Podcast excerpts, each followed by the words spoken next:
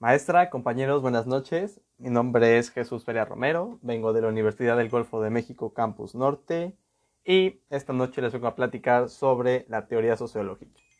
Para tener esto en cuenta hay que saber primero qué es una teoría y qué es la sociología. A continuación voy a tratar de explicar con las palabras más claras para mí, de la forma que yo he entendido este tema y pues espero y esté bien. Muy bien, empezaremos por la definición de teoría. ¿Qué es una teoría? Pues a primeros rasgos uno piensa, no, pues teoría es una preposición, es las primeras ideas, pensamientos, imágenes, lo que se ve por así decirlo, superficialmente.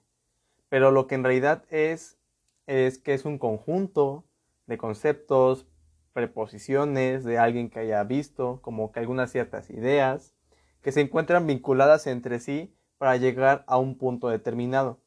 Por lo que podemos ver de esta teoría no es solamente, digamos, esta información y ya. No, la teoría es una agrupación de términos, ideas y preposiciones que se han tenido antes referente al tema.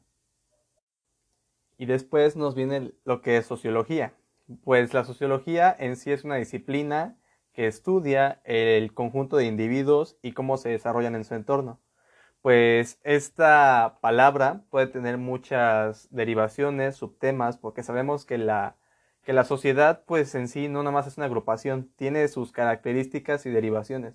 Esta puede ir cambiando en base a las normas políticas, en base a la religión, en base a, a la actualidad, porque sabemos que la sociedad de antes no es como la de ahora. Tuvo que haber ciertas influencias y necesidades para generar un cambio.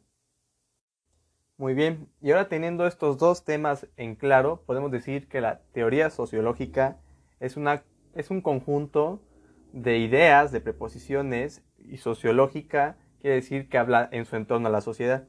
Podemos darnos cuenta de que aquí ya se estudia un poco más a fondo el cómo se desarrolla el individuo en la sociedad.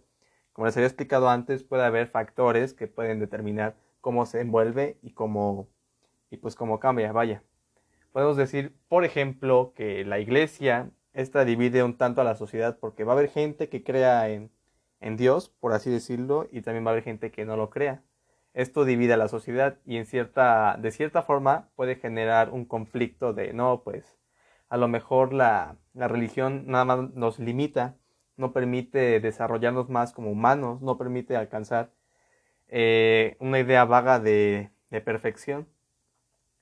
Pues espero ya haya sido un tanto claro. Para mí bueno, pues para todos es un tema un tanto confuso porque como tal no tiene una definición, pero logré entender eso. Gracias.